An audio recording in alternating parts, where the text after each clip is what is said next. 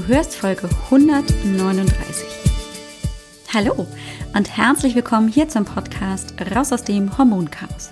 Mein Name ist Alex Broll, ich bin Heilpraktikerin, Coach und vor allem Hormonexpertin. Es ist so schön, dass du heute hier bist, dass du eingeschaltet hast und wir wieder ein wenig Zeit miteinander verbringen können. Komm, lass uns gemeinsam schauen, was du tun kannst, um deine Gesundheit wieder selbst in die Hand zu nehmen. Ganz besonders, wenn deine Hormone aus dem Gleichgewicht geraten sind. Und lass uns schauen, was vielleicht hinter deinen immer zunehmend stärker werdenden Blutungen steckt. Das nennt man auch die sogenannte Hypermenorrhoe. Hallo, herzlich, herzlich willkommen zurück hier im Podcast. Ich freue mich wie Bolle, dass wir uns wieder hören. Und du weißt vielleicht, dass ich ja hin und wieder einfach auch mehrere Folgen im Stück aufnehme, sodass ich dir zwar regelmäßig im Ohr bin, aber ich dann teilweise einfach ein bisschen Pause habe zwisch zwischen den einzelnen Folgen. Und so ist es tatsächlich in den letzten Wochen gewesen. Ich habe, naja, in äh, umsichtigem Vorausdenken schon ein bisschen vorproduziert, um meine ersten Wochen im Studium erstmal so ein bisschen Luft zu haben. Und das war ziemlich gut. Denn ähm, ja, ich bin ordentlich am Rödeln und habe echt viel zu tun, sitze also wie alle anderen Studierenden in diesem Studiengang immer fleißig in den Vorlesungen, Übungen und ähm, ich kann sagen, es ist äh, ein deutlicher Schritt raus aus meiner Komfortzone. Es macht Spaß. Es ist auch so, dass vieles nicht Spaß macht. Auch das ist so. Und ähm, ich weiß auch, dass es auf jeden Fall ganz viel auch mit der inneren Einstellung zu tun hat, wie man sich mit diesem Thema auseinandersetzt und letztendlich natürlich dann auch hoffentlich erfolgreich ähm, dann aus diesem, naja, kleinen Abenteuer herausgeht. Vielleicht ist es auch eher ein großes. Nun aber genug von mir, darüber soll es auch gar nicht gehen. Vielleicht hast du dich nur gefragt, wie es der Alex wohl so geht in ihrem neuen Abenteuer. Ich kann dir versichern, es ist ein emotionales Auf und Ab ähm, mit Hochs und Tiefs und das wird vielleicht auch noch so eine Weile bleiben. Mal sehen, auf jeden Fall freue ich mich, dass wir heute hier wieder ähm, gemeinsam ein bisschen Zeit miteinander verbringen. Und ich habe mir heute überlegt, es wird Zeit, dass wir über das Thema starke Blutungen sprechen. Denn das ist ja gerade so mit Prämenopause und dann spätestens kurz vor der Menopause häufig ein Problem. Frauen kommen sehr häufig zu mir und sagen, ja, in den letzten Monaten, vielleicht sogar auch eher zwei, drei Jahren, ist das immer stärker geworden mit meiner Blutung und hat sich tatsächlich auch so viel verstärkt, dass ich letztendlich auch mal ein oder zwei Tage, wenn die Blutung beginnt, einfach nicht aus dem Haus kann.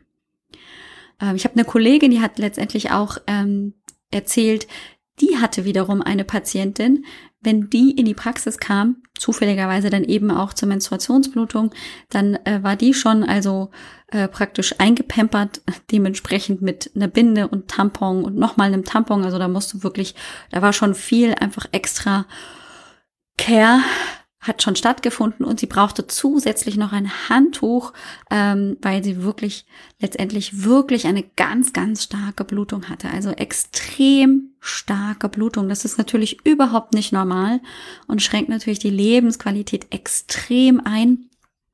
Solche starken äh, Blutungen habe ich jetzt bei meinen Klientinnen noch nicht erlebt und auch nicht erzählt bekommen. Aber das ist natürlich, auch wenn es jetzt nicht so dramatisch ist, dass man letztendlich hier auch noch ein Handtuch braucht oder nochmal irgendwie eine Unterlage braucht, ähm, auch nicht zu ertragen, wenn man letztendlich alle Viertelstunde ähm, den Tampon oder eben auch die Binde oder die Tasse wechseln muss. Ähm, oder dann eben auch nachts aufstehen muss. Nachts ist eben zum Beispiel auch häufig so, dass die Frauen sagen, na ja, früher war das kein Problem, aber jetzt mit den Blutungen ähm, wache ich nachts einfach auch auf und merke, oh, das ähm, läuft jetzt gleich daneben oder es ist schon daneben gelaufen. Also das ist ähm, extrem viel stärker, als das die meisten Frauen gewohnt sind. Und das ist natürlich auch nicht normal. Und da gehören natürlich auch viele Folgeschwierigkeiten mit dazu. Denn wer stark blutet, hat natürlich auch einen sehr, sehr hohen Eisenverlust. Und damit natürlich auch äh, schneller die Gefahr von Anämie. Ne? Wir verlieren einfach durch den Blutverlust einfach Eisen und dann haben wir eine Eisenmangelanämie. Also das ist einfach auch nicht zu unterschätzen. Und das ist natürlich einfach auch extrem belastend für den Körper. Da verliert er einfach auch Volumen. Jetzt wollen wir uns also mal angucken, ähm, wann spricht man denn von einer verstärkten Blutung? Also da gibt es immer so unterschiedliche Angaben. Meine, äh, mein Kenntnisstand gibt her, dass also eine normale Blutung so um die 80 Milliliter hergibt. Ich habe aber auch schon Zahlen gesehen, die sagen, na ja, das sind eher nur 30 Milliliter, da sind dann also schon 50 Milliliter dazwischen. Das ist ja auch heutzutage nicht mehr so ganz einfach zu beurteilen. Gerade für die Frauen, die Binden oder Tampons benutzen. Die Frauen mit der Tasse tun sich da schon leichter, weil sie ja dann auch so ein bisschen die Menge sehen. Ähm, also ich denke mal, klar ist dann eine große Spannweite zwischen 30 und 80 Millilitern. Ähm, letztendlich würde ich sagen, ist das jetzt erstmal so unser Rahmen, 30 bis 80 Milliliter. Wenn aber letztendlich diese Menge deutlich überschritten wird, also jenseits von 80, vielleicht aber auch schon für manche Frauen ab 50 Milliliter, spricht man dann auch letztendlich von einer Hypermenorrhoe. Das bedeutet also, Hyper ist immer zu viel. Das heißt, die Blutung ist zu viel. Viel zu viel. Ähm, jetzt muss man natürlich auch ein bisschen drauf achten, ähm, woher kommt das? Also ist natürlich klar, wenn wir in die Richtung Prämenopause, Menopause gucken, dann haben wir da häufig eben auch ja hormonelle Dysbalancen, häufig dann ja auch diese anovulatorischen Zyklen, wo kein Eisprung stattfindet. Und das kann durchaus eben dazu führen, dass sich mehr Gebärmutterschleimhaut aufbaut und damit dann eben auch mehr Gebärmutterschleimhaut abgeblutet werden muss. Also da geht das in die Richtung Östrogendominanz. Da werden wir gleich noch drüber sprechen. Das kann auch mit ähm, zum Beispiel verursacht werden durch Myome. Darauf möchte ich heute ganz besonders eingehen. Also wir machen heute letztendlich so ein bisschen den ähm, Sprung dann zu den Myomen, die oft hinter den verstärkten Blutungen stecken. Ähm, das heißt, da werden wir gleich noch viel, viel mehr hören. Aber ein wichtiger Punkt, den wir auch nicht unterschätzen sollten, ist, äh, wenn verstärkte Blutungen aufgrund von Medikamenteneinnahme auftreten. Und zwar gibt es ja Medikamente, die unsere Gerinnung hemmen die einfachen, ganz leichten Medikamente ähm, sind zum Beispiel Aspirin, 100 äh, Milligramm zum Beispiel. Die sind ja nicht zur Schmerzreduktion da, sondern die haben ja diesen gerinnungshemmenden, blutverdünnenden Effekt. Ähm, genau darum geht's. Und wenn jetzt aber andere Medikamente, zum Beispiel Marcomar ist so ein ähm, Präparat direkt, das man mit Namen wahrscheinlich auch kennt, das macht auch eine Gerinnungshemmung. Und auch das führt natürlich dann im Bereich, sag ich mal, auch der ähm, Periodenblutung zu einer verstärkten Blutung. Also das sollte man einfach nur im Kopf haben. Gibt es da vielleicht Medikamente, die ich einnehme, die da mit reinspielen können? Im Zweifel immer auch mal mit dem Gynäkologen, der Gynäkologin oder einfach auch dem behandelnden Therapeuten sprechen. Kann das sein, dass vielleicht eines meine, meiner Medikamente damit reinspielt? Also diese Medikamentenwechselwirkungen bitte, bitte nicht unterschätzen, sondern einfach auch mal fragen. Im Zweifel ist es nix, aber ähm, möglicherweise findet man dann einfach auch an der Stelle nochmal einen Faktor, der damit reinspielt und das vielleicht noch zusätzlich verstärkt. Vielleicht nicht alleinig dafür verantwortlich ist, aber eben das zusätzlich verstärkt. Kommen wir also zum Myom, beziehungsweise erstmal zu diesem Thema Östrogendominanz. Letztendlich geht's hier im Podcast ganz häufig, ganz viel um auch diese Begrifflichkeiten, um also die Problematik der Östrogendominanz, die die meisten Frauen haben. Ganz besonders eben dann mit Beginn Prämenopause, wenn eben der Progesteronspiegel langsam zurückgeht, einfach weil der Gelbkörper nicht mehr so effektiv arbeitet, weil ja auch die Eizellenreserve langsam abnimmt und eben auch mal keine Eisprünge stattfinden oder kein Eisprung im Zyklus und sich dadurch dann eben das Estradiol so ein bisschen hier behauptet und die Führung übernimmt, auch in der zweiten Zyklushälfte, wo es da ja eigentlich nichts zu suchen hat. Wer hier schon ein bisschen länger im Podcast mit dabei ist, kennt ja auch so ähm, die Aufgaben des Estradiols. Deswegen will ich sie auch nur noch kurz wiederholen, einfach so für alle, die die neu hier sind oder einfach auch nochmal die Wiederholung gerne haben. Wir erinnern uns nochmal, was ist die Aufgabe des Estradiols? Das ist ja das Hormon der ersten Zyklushälfte. Es baut also Gebärmutterschleimhaut auf. Es sorgt auch letztendlich dann für das Heranreifen der Eizelle. Es ist also ein aufbauendes Hormon. Nur wenn wir uns jetzt den Zyklus angucken. Es hat natürlich auch ganz viele Effekte ähm, während der Pubertät, dass die Frau zur Frau wird, dass die Brüste sich entwickeln, dass sie eben auch ähm, Fett einlagert an den Stellen, um einfach fraulich zu wirken, dass das Becken ein bisschen ähm, breiter wird im Sinne von einfach, dass da das Estradiol für die weiblichen Rundungen sucht. Bitte nicht falsch verstehen. Das sind also die Aufgaben des Estradiols. Und jetzt hatte ich gerade gesagt, naja, Myome können letztendlich auch für so starke Blutungen verantwortlich sein.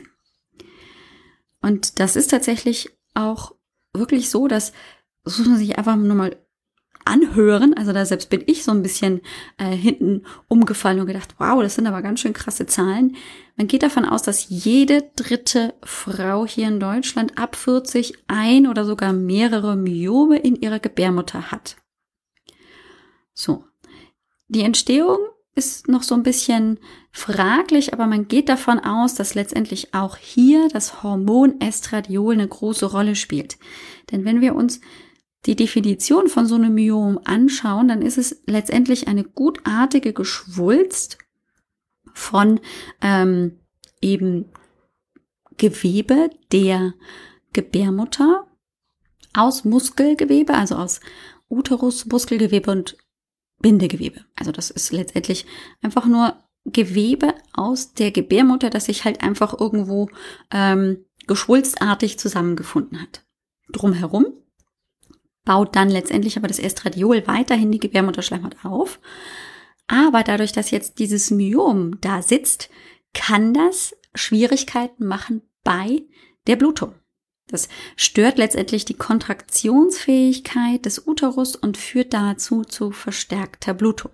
Also das Myom selber ist es nicht, das blutet. Ganz wichtig hier einfach nochmal ähm, sich klar zu machen, nein, es ist nicht das Myom, das blutet, sondern das Myom durch seine Lage sorgt dafür, dass die Gebärmutter sich nicht so gut kontrahieren kann, dass da es zu Kontraktionsproblemen kommt und das wiederum verstärkt die Blutung.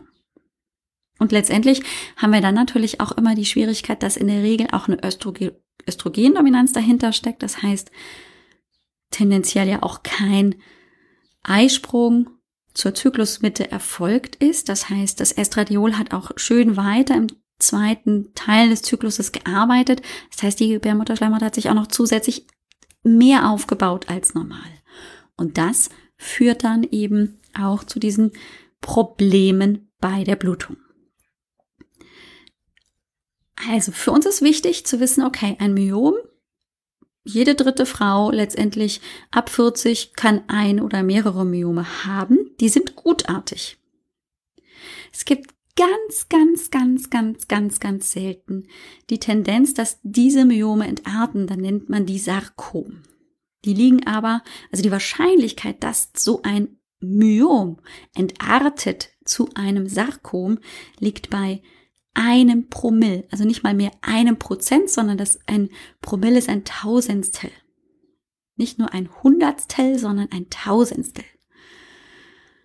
Ich habe irgendwo ähm, in den Unterlagen, die ich zur Vorbereitung für diese Podcast-Folge ähm, gelesen habe, auch äh, mitbekommen, dass eine amerikanische Gynäkologin gesagt hat, die Wahrscheinlichkeit, dass ich bei einer Hysterektomie, also Entfernung meiner Gebärmutter, versterbe, liegt höher als dass ein Sarkom entsteht aus einem Myom. Also das ist wirklich selten, aber ähm, nur der Form halber, halber wollte ich es heute einfach auch mitgeben. Aber grundsätzlich sind Myome gutartig. Ich sage hier ganz bewusst nicht immer, aber zu 99,99 Prozent sind sie gutartig. Sie sind auch nicht, also die bluten nicht selber, ähm, sondern sie stören die Kontraktionsfähigkeit der Gebärmutter und führen dazu dann zu sehr, sehr starken Blutungen. Sie unterscheiden sich durch die Lage und viele, viele Myome machen gar keine Beschwerden. Die sind dann nur ein Zufallsbefund mal bei einer Ultraschalluntersuchung. Die können nämlich außerhalb der Gebärmutter praktisch auf der Binden, auf dem Bindegewebe so ein bisschen drauf sitzen. Ähm, und dann stören sie natürlich überhaupt nicht bei der Kontraktionsfähigkeit der Gebärmutter. Sie können auch subserös, das nennt man halt so, wenn das so ein bisschen im Bindegewebe sitzt, sitzen. Auch da ist es kein Problem. Sie können aber zum Problem werden, wenn sie so ein bisschen nach innen praktisch in das Lumen der Gebärmutter einwachsen. Ähm, das hat manchmal einfach äh, eine Problematik, weil dann eben das, wenn das, je nachdem, wo das sitzt, dieses Myom, das dann auch zum Beispiel drückt, ähm, so ein bisschen ähm, zum Beispiel am hinteren, an der hinteren Seite der Gebärmutter, dann drückt es so Richtung ähm, Darm und Rückenbereich. Das macht dann eben auch zum Beispiel Rückenschmerzen und ähm, kann eben auch zu diesen extrem starken, ähm, wie oft auch sturzbachartigen Blutungen führen. Also da kann man noch ganz viel drüber sprechen, wo die liegen. Letztendlich ähm, wollen wir uns jetzt nicht mit der Lage aufhalten, sondern natürlich so ein bisschen überlegen, was muss man denn da jetzt machen? Muss man da was machen? Und was macht da die Schulmedizin? Also wie ich gerade schon gesagt habe, meistens taucht ähm, der Befund Myom dann ähm, in der Regel beim Ultraschall auf, dass man das eben ähm, erkennen kann, dass da so eine Geschwulst ist. Und in der Regel ist es tatsächlich so, dass die Schulmedizin da erstmal abwartet. Dass die Schulmedizin erstmal das Myom oder auch die mehreren Myome vermisst. Dass man, das kann man sehr, sehr gut im Ultraschall machen und dann eben mehrere Kontrolltermine veranlasst, dass man eben alle drei Monate zum Frauenarzt zur Frauenärztin geht und letztendlich auch hier einfach den, das Wachstum kontrolliert, immer wieder vermisst und ähm, dann dementsprechend einfach auch ähm, so ein bisschen Ruhe reinbringen kann, dass man nicht gleich ähm, völlig panisch sich denkt, was wächst da jetzt in mir. Es ist also ganz, ganz hilfreich und sicherlich einfach auch gut, wenn man einfach ähm, guten Frauenarzt hat, wo man einfach auch ein bisschen vertrauensvoll sich hinwenden kann und dann einfach auch da regelmäßig zur Kontrolle hingeht, um erstmal ähm, einschätzen zu können, wie wächst das Ding, wie verhält es sich und so weiter. Natürlich gibt's da auch ähm, andere Faktoren, die mit reinspielen, wie schnell da vielleicht gehandelt werden muss, wenn jetzt da einfach äh, letztendlich natürlich viele, viele starke Blutungen stattfinden, ist vielleicht das Vorgehen ein bisschen anders, aber wir gehen jetzt mal erstmal davon aus, dass eben hier mit dem Zufallsbefund oder einfach mit dem Befund, das ist jetzt nicht ähm, dramatisch viel, man erstmal ganz gut zurechtkommt, das zu beobachten und das vielleicht, darüber sprechen wir dann in der Folge 141, das vielleicht auch naturheilkundlich zu unterstützen. Aber natürlich gibt's auch Möglichkeiten, außer der Beobachtung, des Abwartens, das ähm, schulmedizinisch zu behandeln. Ähm, ein Weg ist zum Beispiel, bevor man jetzt an die OP geht, wo man nicht gleich an die Entfernung der Gebärmutter geht, sondern gibt es noch andere Möglichkeiten, die nicht ganz so drastisch sind, gibt es aber auch ähm, tatsächlich die Anwendung von Hormonen, also dass man Hormone gibt, die dann vor allem gestagenhaltig sind. Da muss man sich auf jeden Fall mit seinem Frauenarzt, Frauenärztin auseinandersetzen und sich da wirklich gut beraten lassen. Da gab es auch ein bisschen einen Wechsel ähm, der Medikamente. Einige sind vom Markt oder eine wurde direkt vom Markt genommen, beziehungsweise jetzt auch erst Anfang des Jahres wieder ähm, mit eingeführt, aber nur unter strengen Indikationen. Aber da gibt es natürlich Möglichkeiten. Ähm, da würde ich auf jeden Fall mit der behandelnden Ärztin, dem behandelnden Arzt äh, mal sprechen. Der nächste Schritt, wenn das tatsächlich dann vielleicht nicht die, das Mittel der Wahl war oder ist, kann man natürlich auch ähm, operativ rangehen. Da gibt's dann die Möglichkeit, auch sogar äh, endoskopisch diese Myome einzeln äh, rauszunehmen. Das ist natürlich für den Operateur ein bisschen Arbeit, aber wird oft gemacht, gerade bei jungen Frauen, die vielleicht noch nicht in der Prämenopause sind, noch einen Kinderwunsch haben und letztendlich einfach auch noch ähm, nicht also die einfach auch noch ähm, eine gut funktionierende Gebärmutter brauchen, also wo Narbenbildung natürlich einfach überhaupt nicht gewollt ist. Und das ähm, kann man natürlich am ehesten vermeiden, wenn man da endoskopisch rangeht und einfach auch vorsichtig diese ähm, Geschwulste dann entfernt. Dann gibt es noch eine Möglichkeit der sogenannten Embolisation, dass man tatsächlich ähm, dass die, die, die Gefäß, die zuführenden Gefäße zu dem Myom letztendlich mit so kleinen ähm, Kügelchen, mit so kleinen Kunststoffkügelchen, es klingt dramatischer als es ist, ähm, verstopft, so dass das ähm, Myom letztendlich nicht mehr versorgt wird. Und da ist der Gedanke dahinter, dass dann eben auch praktisch das Gewebe äh, langsam zugrunde geht und sich dann auch damit zurückbildet. Das hat natürlich auch Nebenwirkungen. Das macht erstmal zu Beginn, ähm, wenn eben praktisch diese Gefäßführung verstopft wird, Schmerzen. Das heißt, das wird natürlich auch ähm, dann begleitet. Das macht man eben nicht ambulant, sondern wird in der Regel oft auch ähm, stationär gemacht, so dass dann letztendlich einfach auch ähm, Schmerzmedikation etc. Ähm, geregelt ist. Das sind so die ersten wichtigen Schritte, die es gibt. Also da gibt es mehrere Möglichkeiten. Oft ist es natürlich so, dass dann auch, wenn es relativ dramatisch ist oder aus anderen Gründen, die ich auch noch gleich ein bisschen spaßeshalber erläutern möchte, wird natürlich auch bei Frauen, die vielleicht schon jenseits äh, des Kinderwunsches sind, ähm, dann oft dann geraten, die Gebärmutter zu entfernen. Das nennt sich dann Hysterektomie. Und ähm, ist tatsächlich ähm, Gott sei Dank inzwischen nicht mehr ganz so häufig wie früher, aber es ist immer noch tatsächlich ähm, der Trend dann vor allem, und jetzt bitte nicht falsch verstehen, die Herren der Schöpfung, oft wird es auch von männlichen ähm, Frauenärzten, die auch noch operieren, also die operierend auch noch tätig sind, empfohlen. Es gibt dazu auch tatsächlich eine ganz interessante Studie, die ich euch nicht vorenthalten möchte. Und zwar hat man schon in den 80er Jahren eine Studie in der Schweiz gemacht und dann hat man sich einfach gefragt, wie häufig wird eine Hysterektomie von äh, Gynäkologen empfohlen. Und dann hat man herausgefunden, gefunden, dass operierende Gynäkologen, also männliche Gynäkologen, ähm, doppelt so häufig eine Hysterektomie empfohlen haben als nicht operierende Gynäkologen dass Frauenärztinnen, also Gynäkologinnen, äh, nur halb so oft zu diesem Eingriff raten wie ihre männlichen Kollegen. Und das war auch ganz spannend. Und dass die Rate der Hysterektomien bei den Ehefrauen von Ärzten und Rechtsanwälten auch nur 50 Prozent ähm, von dem war, was sonst tatsächlich ähm, an Zahlen bekannt war. Also, da können wir uns jetzt mal überlegen, was das bedeutet. Aber offensichtlich ähm, wird schon verstanden, dass eine Hysterektomie auf jeden Fall ein großer Eingriff ist und dass da einfach auch eine vielleicht unterschiedliche Bewertungsskala aufliegt. Also man muss auch natürlich immer sich äh, überlegen, das war in den 80ern, das ist jetzt natürlich ähm, schon wesentlich äh, weiter, hat sich natürlich auch die, die schulmedizinische Therapie entwickelt.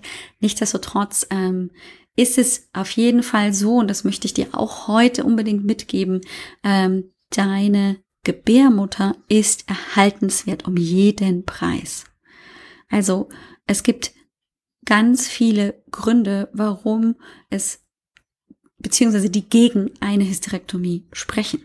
Natürlich würde vielleicht der operierende Frauenarzt sagen, na ja, aber sie sind raus aus äh, dem Kinderwunsch und letztendlich hat die Gebärmutter dann ihre ursprüngliche Funktion ähm, letztendlich aufgegeben, weil da ja keine Schwangerschaft mehr stattfindet. Aber letztendlich ist es ein Organ, das auch äh, einen bestimmten Platz in unserem Becken hat, das auch ähm, als Halte- und Stützbereich einfach auch zu sehen ist und ähm, wir wissen natürlich auch einfach noch viel zu wenig über die anderen Effekte der Gebärmutter. Denn auch das muss man sich letztendlich klar machen, dass einfach viele ähm, Studien ähm, vor allem an Männer stattgefunden haben. Auch gerade wenn es um Medikamente gibt, geht, dann werden einfach auch vor allem Männer dazu verwendet, um ähm, Medikamente ähm, zu testen, weil man natürlich auch äh, an einer potenziell schwangeren Frau keine äh, Medikamente testen möchte. Das ist natürlich auch äh, ein schwieriger Punkt, aber äh, gerade die Frauenmedizin hat einfach noch nicht so einen großen Fokus, ähm, vielleicht im Vergleich zu anderen Bereichen. Und ähm, ich bin mir ziemlich sicher, dass in den nächsten Jahren und Jahrzehnten noch ganz viel da geforscht wird und einfach auch noch andere Funktionalitäten der Gebärmutter rauskommen werden, derer wir uns einfach im Moment noch nicht bewusst sind. Also rate ich dir gerade wenn das Thema Myome für dich ein Problem ist, dann ähm, und du dir nicht ganz sicher bist, ob du eine gute Beratung beim Frauenarzt bekommen hast, dann hol dir eine Zweitmeinung, vielleicht auch eine Drittmeinung. Und dann ist es letztendlich auch immer ganz wichtig, dass du auch so ein bisschen versuchst, auf dein eigenes Gefühl zu hören. Manchmal ist das ja nicht ganz so einfach, wenn auch einfach der Leidensdruck ganz, ganz groß ist. Aber wenn sich im Prinzip dir alles entgegensträubt, ähm, wenn eben das Thema äh, Hysterektomie fällt oder ähm, du darüber nachdenkst, dann ähm, ist das vielleicht auch ein kleiner Grund, dir selber auch mal zuzuhören und vielleicht auch nochmal nachzufragen, ob es alternative Möglichkeiten gibt. Über die naturheilkundlichen Möglichkeiten, die es ja einfach auch gibt, zusätzlich zu den schulmedizinischen äh, Möglichkeiten, möchte ich mit dir in Folge 141 sprechen, also in zwei Wochen. Äh, ich wollte dich nur heute nicht überladen, weil wir heute schon wieder bei äh, Minute 25 sind. Und ich glaube, dass es erstmal ganz gut ist, so die Fakten wieder ähm, zu sammeln und dann letztendlich mit den gewonnenen Fakten einfach nochmal dann sich mit dem Thema zu beschäftigen in zwei Wochen. Dich möchte ich natürlich heute auch einladen, weil wir ja heute auch über das Thema Östrogendominanz gesprochen haben, ähm, vielleicht die ersten Schritte schon jetzt direkt zu machen. Denn es gibt natürlich Möglichkeiten, die Östrogendominanz, den Progesteronmangel anzugehen, ganz besonders naturheilkundlich und tatsächlich sehr viel einfacher, als du dir das vielleicht gerade vorstellst. So Klassiker ist ja vielleicht, dass man denkt, na ja, dann muss ich halt eine Progesteroncreme nehmen oder irgendwie ähm, wir halt nur sehr zweidimensional denken. Östrogen und Est also Progesteron und Estradiol vielmehr. Ähm, aber letztendlich können wir, wenn wir nochmal zwei Schritte zurückgehen ähm, und du vielleicht auch schon eine ganze Weile hier im Podcast warst ähm, und zuhörst, natürlich auch an anderer Stelle angreifen und letztendlich darüber auch ähm, sehr viel ähm, im Bereich Östrogendominanz, genauer Estradioldominanz äh, und Progesteronmangel erreichen. Und dafür habe ich tatsächlich ähm, für dich direkt an die Hand zu geben, den Mini-Audiokurs erstellt. Das ist letztendlich, ich sage mal so ein bisschen flapsig, das erste Hilfeprotokoll bei Östrogendominanz und Progesteronmangel und ähm, gibt dir sehr konkrete Handlungsideen mit an die Hand. Vielleicht gar nicht auf der Ebene, wie du es erwartet hast, aber eben sehr einfach umsetzbar, so dass man eben sich nicht noch überlegen muss, oh, wo ist denn jetzt letztendlich hier vielleicht das Verhältnis von Estradiol und Progesteron, sondern ähm, dass du tatsächlich auf ganz andere Ebene, nämlich zum Beispiel ähm, mit Leber und Darm dich beginnst zu beschäftigen, weil das ganz, ganz wichtig ist, damit letztendlich auch alte Hormone, wenn man so möchte, einfach auch besser entgiftet werden können. Ähm, und das ist, finde ich, ein sehr, sehr, sehr guter Einstieg, um ähm, sich dem Thema zu nähern, ohne jetzt völlig über fahren zu werden mit dem Thema. Und das ist natürlich mehr als hier im Podcast, weil das einfach ähm, dich natürlich sehr konkret an das Thema heranführt und dadurch begleitet. Und hier im Podcast haben wir häufig einfach natürlich ein Thema und einfach eine gewisse Zeit, aber oft halt nicht so die Kontinuität und die Begleitung. Und das ist natürlich der ganz, ganz große Unterschied dann im Mini-Audiokurs. Wenn dich das interessiert, dann ähm, Guck einfach mal vorbei. Du kannst ähm, hier äh, unter den Show Notes direkt die Verlinkung der Verlinkung folgen ähm, zum Mini-Audiokurs. Ähm, die die Show Notes für heute findest du unter www.alexbroll.com-139 für die 139. Folge. Und wenn du gleich zum Mini-Audiokurs kommen möchtest, dann komm einfach auf www.alexbroll.com. Dort findest du ja auch den Hormon-Selbsttest. Und wenn du einfach an der Seite so ein bisschen runterscrollst, unterhalb ähm, des Selbsttests, den du dir auch herunterladen kannst, um noch ein bisschen genauer über dein Hormonchaos ähm, Erfahrungen zu sammeln und dich ein bisschen besser einschätzen zu können, da findest du auch tatsächlich ähm, eben die ersten zwei, drei Tracks von diesem Mini-Audiokurs zum kostenlosen Reinhören. Also da rate ich dir einfach mal durchzuscrollen. Es steht da auch Mini-Audiokurs jetzt kostenlos reinhören in die ersten Tracks und dann kannst du dir einen kleinen Eindruck machen, ähm, wie das äh, Audiobook oder der Audiokurs vielmehr gestaltet ist und was dich da erwartet. Ich wünsche dir eine großartige, tolle Woche und freue mich, wenn wir uns nächste Woche wieder hören. Da möchte ich nämlich gerne mit dir äh, darüber sprechen, was denn passiert, wenn denn die Menopause vorbei ist. Das war nämlich letztendlich eine Frage aus dem aktuellen Workshop, den ich gerade veranstalte.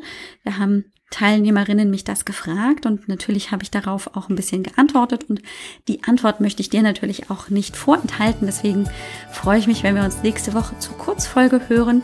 Ich wünsche dir was, mach's ganz wundervoll und bis nächste Woche. Ciao, ciao. Dir hat dieser Podcast gefallen? Dann wäre es großartig, wenn du diesen Podcast mit deiner 5-Sterne-Bewertung auf iTunes unterstützt. Und wenn du noch mehr über dein Hormonchaos erfahren willst, Geh einfach auf www.alexbroll.com. Bis zum nächsten Mal.